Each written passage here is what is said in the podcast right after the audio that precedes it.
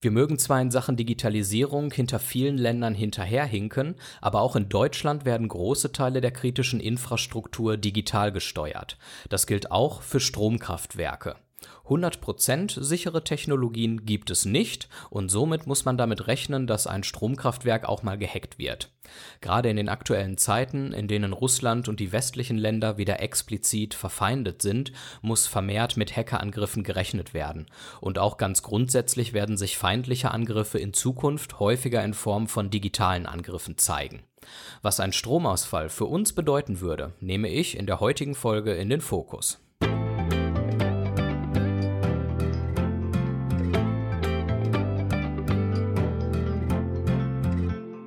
Und damit ganz herzlich willkommen zu dieser neuen Folge von Im Fokus. Schön, dass ihr wieder reingeschaltet habt. Das freut mich. Ich möchte heute zunächst darüber sprechen, welche Folgen ein Stromausfall für uns alle hätte. Was wären die Auswirkungen? Danach spreche ich darüber, wie wahrscheinlich so ein Blackout eigentlich ist. Könnte das jederzeit passieren oder ist das eher unwahrscheinlich? Spreche ich gleich drüber. Und dann zum letzten Teil der Sendung möchte ich dann einmal sagen, wie sollte man vorsorgen für den Fall der Fälle und wie sollte man dann ganz im Ernstfall reagieren, wenn es dann tatsächlich mal dazu kommen sollte. Darum geht es jetzt in dieser Sendung. Strom ist total selbstverständlich für uns geworden und wir sind auch mittlerweile im hohen Maße abhängig geworden von Strom. Wenn man mal überlegt, was alles heutzutage mit Strom funktioniert, dann kann man sich kaum vorstellen, ähm, wie unser Leben dann aussehen würde. Die technische Nutzung des Stroms, die begann bereits Mitte des 19. Jahrhunderts und ab den 1880er Jahren diente Strom dazu, Straßen zu beleuchten und auch die ersten Privat Privathaushalte mit Strom zu versorgen. Heutzutage ist fast alles, was wir tun oder produzieren, äh, vom Strom abhängig. Ohne Strom hätte ich auch diese Sendung hier nicht produzieren können und ihr könntet sie euch auch gerade nicht anhören, denn für das Gerät, das ihr gerade benutzt, benötigt ihr Strom. Internet benötigt Strom. Wir beleuchten unsere Wohnung mit Strom, unsere Kühlschränke sind an Strom angeschlossen, wir fahren ähm, mit U-Bahnen zur Arbeit, die laufen auch mit elektrischem Strom. Auf der Arbeit läuft alles mit Strom. Also es gibt eigentlich nichts, was nicht mehr mit Strom läuft. Die ganz klassisch analogen Dinge, die kann man ja fast schon an einer Hand abzählen, so ungefähr. Wenn der Strom nur ein paar Stunden ausfällt, das hat vielleicht jeder schon mal phasenweise erlebt, dann kommen wir damit sicherlich noch relativ gut zurecht. In den ersten Stunden wären wahrscheinlich auch nur die Privathaushalte betroffen. Das heißt, unsere Heizung würde nicht mehr gehen, die Klospülung würde auch nicht mehr funktionieren, denn das Wasser wird ja auch über Elektrizität angetrieben und durch die Leitungen gepumpt. Der Kühlschrank, der Gefrierschrank, das Radio und der Herd fallen aus. Wir könnten erstmal nicht kochen. Das wäre sicherlich erstmal eine kleine Einschränkung und wir würden da erstmal sitzen und warten, bis der Stromausfall vorbei ist. In der Wirtschaft und im öffentlichen Dienst würde wahrscheinlich erstmal alles regulär weiterlaufen, denn da gibt es ja häufig Notstromaggregate, die dann einspringen, sodass man da einige Stunden ohne Strom relativ gut überbrücken kann. Der Verkehr, da würden die Ampeln ausfallen, U-Bahnen und Züge würden nicht mehr fahren. Bei den Ampeln ist es vielleicht noch nicht ganz so schlimm, da stehen ja trotzdem meist noch Verkehrsschilder dran, sodass man sich dann danach richten kann oder Polizisten können den Verkehr steuern und regeln. Aber wie gesagt, bei U-Bahnen und Zügen würde es dann schon wieder schwieriger aussehen. Jetzt erweitern wir dieses Gedankenexperiment mal. Was würde denn passieren, wenn der Stromausfall ein bis zwei Tage andauern würde?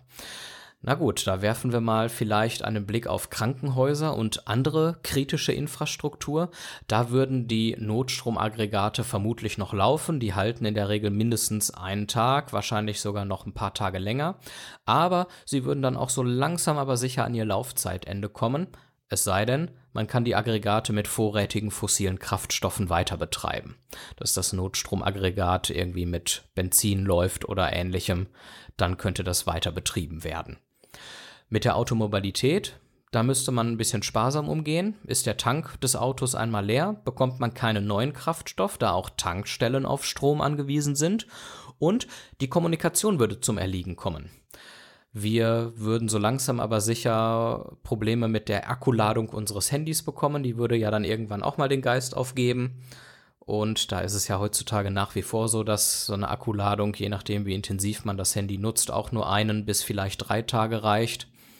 Und dann ist der Akku leer. Dann hat man vielleicht noch eine Powerbank, die man anschließen kann. Aber auch damit kommt man nur so ein paar Tage voran. Wenn die Kommunikation dann tatsächlich ausfallen würde, würde das natürlich auch die Koordination von Hilfsmaßnahmen sehr schwierig gestalten. Und dann kommen wir nämlich auch schon zum weiteren Gedankenexperiment. Was wäre, wenn der Stromausfall wochenlang oder sogar monatelang andauern würde? Das wäre ein absolutes Horrorszenario. Wir würden ein Hygieneproblem kriegen, denn zur Erinnerung, die Klospülung und fließendes Wasser funktionieren immer noch nicht. In den Krankenhäusern kommt es zu vielen Toten, weil die Hygiene nicht aufrechterhalten werden kann, weil die Medikamente ausgehen und nicht nachgeliefert werden können und weil die technischen Geräte nicht mehr alle einsatzbereit sind, die zum Beispiel auch für lebenserhaltende Maßnahmen erforderlich sind. Also da würden wir schon massive Probleme bekommen, Krankheiten würden um sich greifen, viele Menschen würden sterben tatsächlich. Im Sommer würden unsere Lebensmittel in den Gefrier- und Kühlschränken nach und nach verderben, weil wir sie nicht mehr gekühlt kriegen. Und außerdem könnten Klimaanlagen nicht mehr betrieben werden und uns runterkühlen. Und im Winter wiederum könnten wir nicht heizen, weil die Heizungen nicht funktionieren. Das würde ebenfalls viele gesundheitliche Probleme auslösen und auch zu vielen Toten tatsächlich fühlen, äh, führen. Supermärkte wären irgendwann leer gekauft, Nachschub kommt keiner mehr ran, weil die Lieferketten in der Wirtschaft alle unterbrochen sind. Die ganze Massenproduktion unserer Nahrung würde nicht mehr funktionieren in dem großen Stil. Neue Nahrung kann nicht produziert werden. Und in der Landwirtschaft müssten zum Beispiel Kühe sehr qualvoll sterben, weil die große Zahl an Kühen überhaupt nicht von Hand gemolken werden kann. Es würde zu Überfällen und zu Plünderungen kommen, weil es an allem mangeln würde und der Verkehr würde vollständig zum Erliegen kommen. Es sei denn natürlich, man bewegt sich mit Lastenrädern, Fahrrädern oder ähnlichem durch die Gegend, aber alles, was motorisiert ist, würde dann nicht mehr funktionieren. Und die Versorgung der eben erwähnten Nahrung, die muss wieder in Handarbeit erfolgen und mit dem, was die Natur saisonal so zu bieten hat. Im besten Fall kann das Militär an zentralen Stellen in den Städten Wasser, Nahrung, Decken und andere Notgüter zur Verfügung stellen, aber auch nur, wenn da die Kommunikation irgendwie über Funkgeräte oder ähnlichem funktioniert. Also da würden wir massive Probleme kriegen, große gesundheitliche Probleme, Tote würde es geben und es würde Panik ausbrechen und zu Gewalt und Plünderungen kommen. Davon ist auszugehen in so einer Situation. Das wäre schon ein absoluter GAU, der dann eintreten würde. Jetzt habe ich den Teufel an die Wand gemalt. Jetzt wollen wir gleich mal darüber sprechen, wie wahrscheinlich so ein Blackout überhaupt ist. Ist das ein ernstzunehmendes Szenario oder ist das eher so ein theoretisches Thema hier?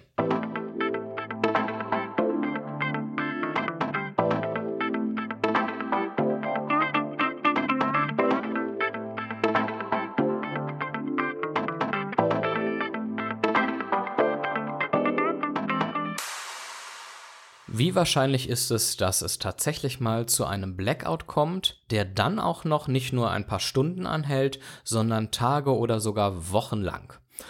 Ob es zu einem Blackout kommt, hängt von verschiedenen Eventualitäten ab. Zum einen könnten schwere Naturkatastrophen die Strominfrastruktur massiv beschädigen.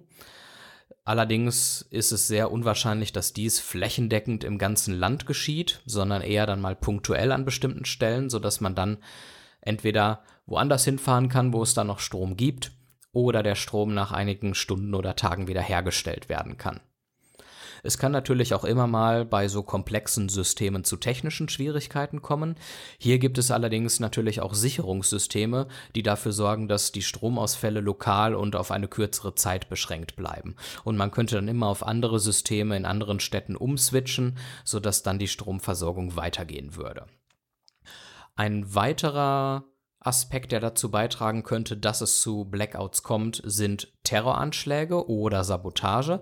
Das ist natürlich auch in unserer heutigen Zeit nicht auszuschließen, aber hier müsste man sich gut mit den Systemen auskennen und eine Reihe von Sicherheitssystemen überwinden, in vielen Städten erfolgreich und gleichzeitig, damit dann auch tatsächlich flächendeckend und lange der Strom ausfällt und dass so eine große koordinierte Aktion durchgeführt werden kann, ohne dass da rechtzeitig ähm, Sicherheitsmaßnahmen greifen und interveniert werden kann.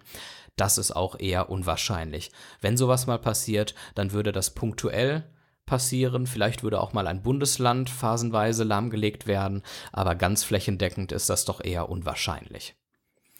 Dann habe ich ja am Anfang der Sendung schon angesprochen, dass das Thema Cyberangriffe ein immer größeres Thema in der heutigen Zeit wird und in Zukunft zunehmen werden, weil Kriege wohl auch zunehmend digital geführt werden, im Internet natürlich auch Spuren verschleiert werden können und so weiter.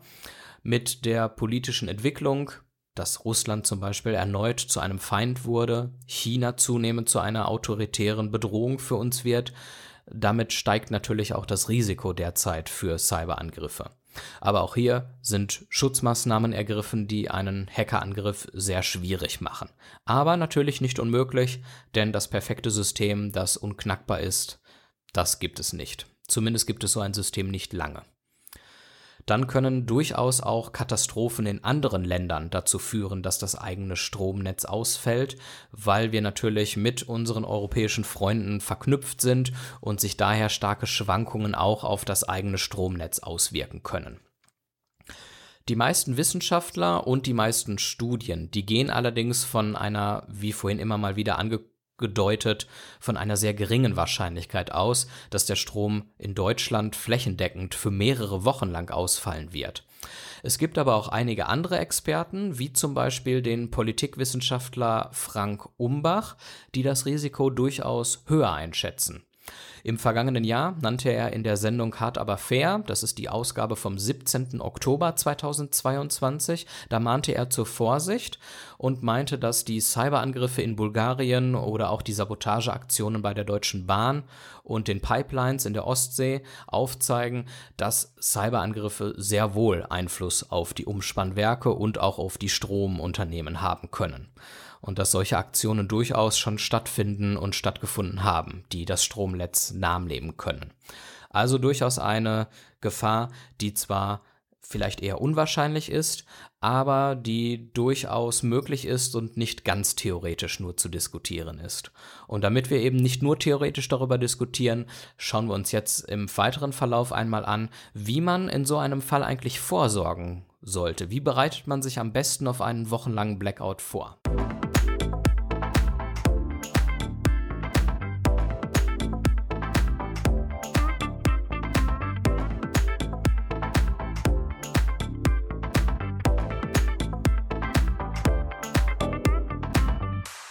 Die gute Nachricht beim Thema Stromausfall ist, dass man sich tatsächlich gut darauf vorbereiten kann und ein paar Maßnahmen ergreifen kann, um die Zeit ohne Strom erträglicher zu machen und vor allen Dingen auch um zu überleben. Das ist ganz wichtig. Ein wichtiger Punkt sind Notfallvorräte. Man sollte ausreichend Lebensmittel, Wasser und andere lebenswichtige Vorräte für mindestens zwei Wochen lang ähm, im Haus haben da sollte man natürlich möglichst nicht verderbliche Lebensmittel wie Konserven oder Trockenfrüchte, Nüsse oder andere haltbare Lebensmittel wählen, die man gut lagern kann. Und gegebenenfalls sollte man auch an so etwas wie Babynahrung, Medikamente und persönliche Hygieneartikel denken. Das ganz allgemein vorweggeschickt. Schauen wir uns mal so ein paar Punkte im Detail an. Das eine ist Wasser. Man sollte ausreichend Trinkwasser im Haus haben, mindestens drei bis fünf Liter pro Person und pro Tag. Drei bis fünf Liter, so viel trinken wir am Tag gar nicht. Warum sollte man so viel Liter im Haus haben? Naja, weil man ja auch noch ein bisschen Wasser benötigt, um sich zu waschen damit die Hygiene einigermaßen aufrechterhalten werden kann, um vielleicht mit diesem Wasser mal ein wenig die Toilette zu spülen, weil ja die Klospülung auch nicht funktionieren wird und deswegen sollte man da immer einen gewissen Puffer im Haus haben. Man kann zur Not auch Wasserreinigungsmethoden wie zum Beispiel Wasserfilter oder Wasserentkeimungstabletten in Betracht ziehen. Aber wenn man sich von vornherein einige Kästen mit Trinkwasser ins Haus stellt, ist man da, glaube ich, auf der sichereren Seite. Der zweite Punkt ist die Notstromversorgung. Wer den Platz und das Geld hat, kann nämlich durchaus sich ein Notstromaggregat in die Wohnung stellen, um damit die grundlegenden Geräte wie den Kühlschrank, vielleicht die Beleuchtung, aber auch Kommunikationsgeräte wie das Handy zu betreiben. Neben dem Gerät an sich benötigt man aber dann natürlich auch genügend Treibstoff, um dieses Aggregat am Laufen zu halten. Denn wenn da irgendwann der Sprit ausgegangen ist und das Notstromaggregat nicht mehr läuft, dann nützt einem das natürlich herzlich wenig. Man sollte zumindest Batterien und Ladegeräte im Haus haben. Die können dann Taschenlampen betreiben, damit man Licht hat, Radios oder auch andere batteriebetriebene Geräte. Und mittlerweile gibt es ja auch so etwas wie Solarladegeräte, Powerbanks und alternative Ladegeräte, mit denen man seine Geräte dann eben ein bisschen länger betreiben kann. Wärmequellen sind natürlich auch ein wichtiges Thema, besonders wenn wir einen wochenlangen Stromausfall in der Winterzeit haben und es wirklich mal knackig kalt werden sollte. Wenn so ein Stromausfall im Winter auftritt, benötigt man dann nämlich eine alternative Wärmequelle, da die Heizungen ausfallen.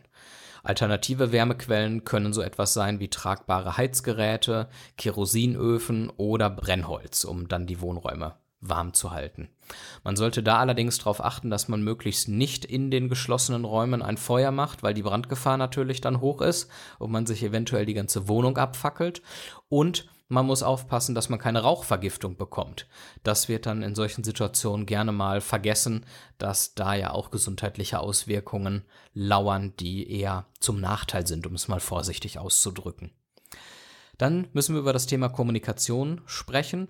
Sinnvoll ist hier ein batteriebetriebenes Radio oder ein Handkurbelradio, damit man Informationen erhalten kann über die lokalen Stationen, die in solchen Fällen dann weitersenden würden. Denn im Radio wird man dann darüber informiert, wie lange es wohl noch dauert, bis der Strom wiederhergestellt ist. Man wird informiert, wann und wo Hilfskräfte sich zentral in der Stadt treffen, um Hilfsgüter zu verteilen, wo kommt man noch an Wasser dran etc. Das ist dann schon ganz wichtig, dass man da aktuell einfach ist. Man kann sich auch Notfallpläne im Vorfeld überlegen, mit der Familie zusammen, mit Freunden zusammen. Und da sollte dann so etwas erfasst sein, wo trifft man sich im Notfall, wenn man nicht miteinander sprechen kann, welche Aufgabenverteilung nehmen wir vor, wer versucht Essen zu organisieren, wer versucht Trinken zu organisieren, wer versucht medizinische äh, Versorgungsgüter zu organisieren. Das kann man dann schon mal absprechen, damit man da effizient vorgehen kann. Und man sollte auch Kommunikationsverfahren dort in diesen Notfallplan aufnehmen, dass wenn wirklich mal ja, das Handy den Geist aufgibt, dass man dann einen Plan B an der Seite hat. Und solchen Notfallplan, den sollte man auch durchaus gelegentlich üben, um einfach mal zu schauen, ob es auch tatsächlich funktioniert und jeder weiß, was er zu tun hat. Ich habe es vorhin schon so ein bisschen angesprochen, medizinische Versorgung, die ist auch wichtig. Deswegen möchte ich nochmal ganz gesondert darauf eingehen. Wenn man schon gesundheitliche Probleme hat und Medikamente benötigt oder andere medizinische Versorgungsgüter. Dann sollte man dafür sorgen, dass man immer ausreichend Medikamente und andere Versorgungsgüter im Haus hat für den Fall der Fälle. Aber auch grundsätzlich, wenn es einem gut geht, sollte man immer einen Erste-Hilfe-Koffer in Bereitschaft haben und man sollte auch sein Wissen frisch halten, wie man Erste Hilfe leistet und wie man Wunden versorgt. Denn im Fall der Fälle ist man dann doch auf sich alleine gestellt und kann nicht darauf vertrauen, dass ein Krankenhaus die Kapazitäten hat, einem da tatsächlich zu helfen. Zwei Punkte habe ich noch, dann sind wir mit dem Thema durch. Der vorletzte Punkt, den ich noch ansprechen möchte, ist das Thema Gemeinschaft. Das bedeutet, haltet in so einer Krisensituation zusammen. Sprecht die Möglichkeit der Zusammenarbeit mit euren Nachbarn ab, um Ressourcen zu teilen, sich gegenseitig zu unterstützen und in Notfällen zusammenzuarbeiten. Helft euch, wo es geht, unterstützt euch da. Ihr müsst da nicht alleine durch, sondern ähm, gemeinsam kann man viel mehr erreichen und besser durch diese schwere Zeit kommen. Und der letzte Punkt ist das Thema Bildung. Auch den habe ich schon ansatzweise anklingen lassen. Das heißt, informiert euch darüber, wie das nochmal funktioniert mit der Notfallvorsorge, mit der ersten Hilfe, wie das nochmal mit dem Feuermachen war, wenn mal alle Stricke reißen sollten und die Feuerzeuge irgendwann auch leer sind, dass man solche grundlegenden Dinge nochmal auf dem Schirm hat und das irgendwie hinbekommt. Wenn man diese ganzen Punkte berücksichtigt und da schon mal vorsorgt, dann kann man zumindest einige Tage und auch die eine oder andere Woche gut überstehen ohne komplett an der eigenen Existenz zweifeln zu müssen und Angst haben zu müssen. Da ist man schon mal relativ auf der sicheren Seite und dann kann man da dann einigermaßen ruhigen Gewissens abwarten, bis die Techniker die Stromversorgung wiederherstellen und das Problem irgendwie in den Griff bekommen.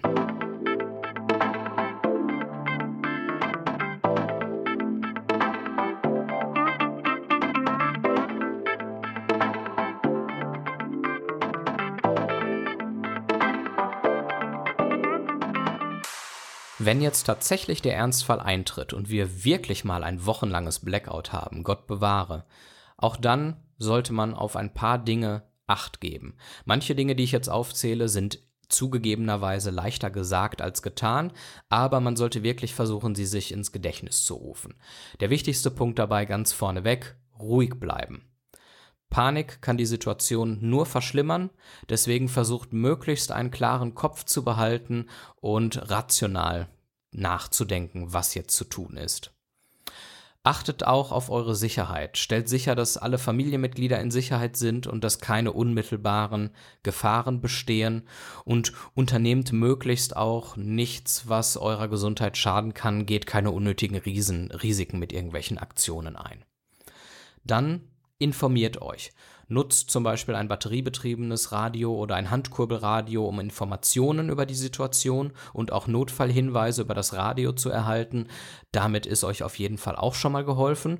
Und schaut, dass ihr euch in irgendeiner Form vernetzt. Das heißt, versucht euch mit anderen Familienmitgliedern oder Nachbarn zu verständigen, um euch über die Situation auszutauschen und auch Unterstützung anzubieten. Ganz wichtig.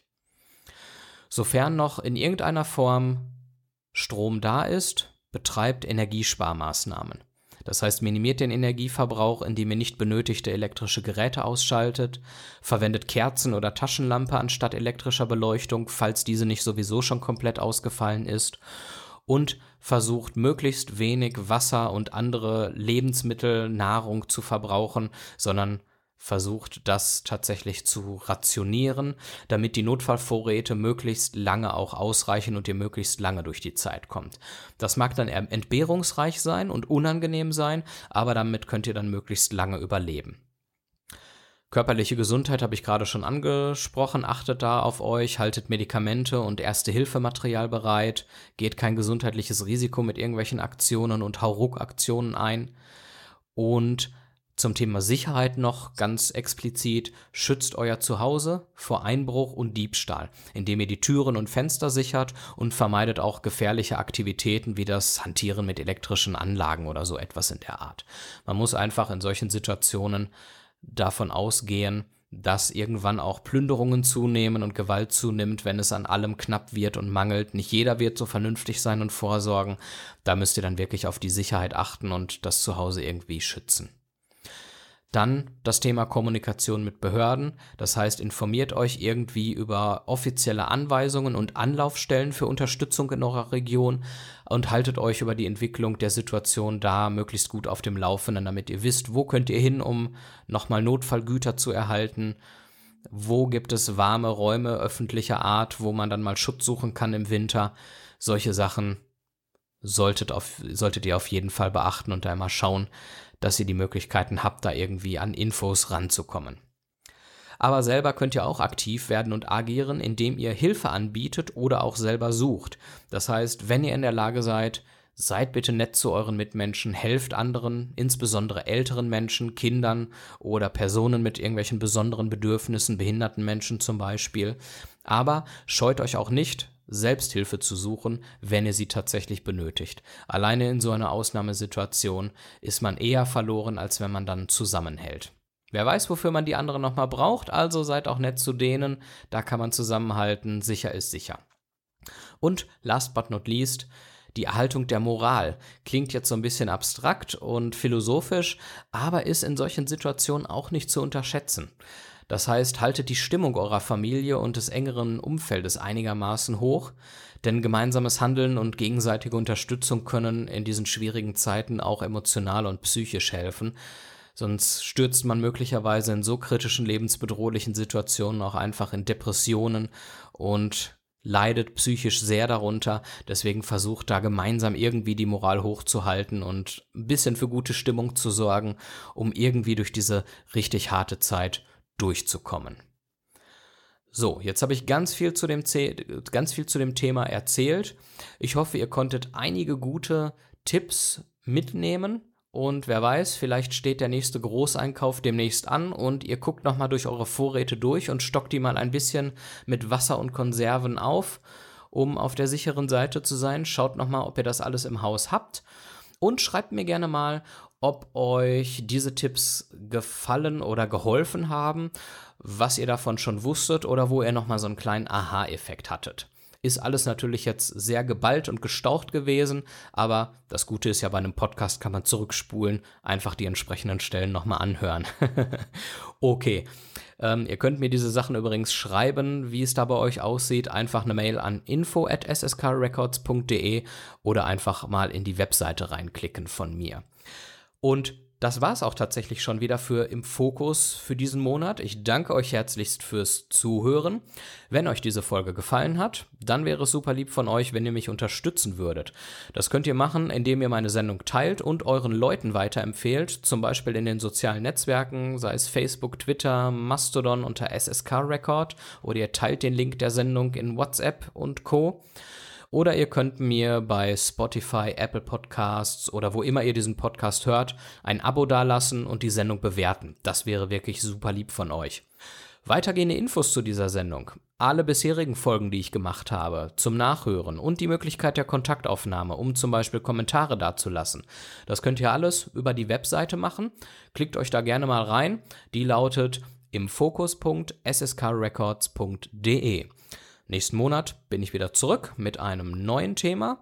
Bis dahin, kommt gut durch die nächste Zeit, bleibt stabil und seid lieb zueinander. Tschüss.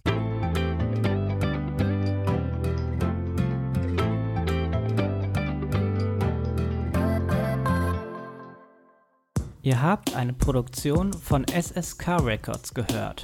Mehr dazu auf www.sskrecords.de.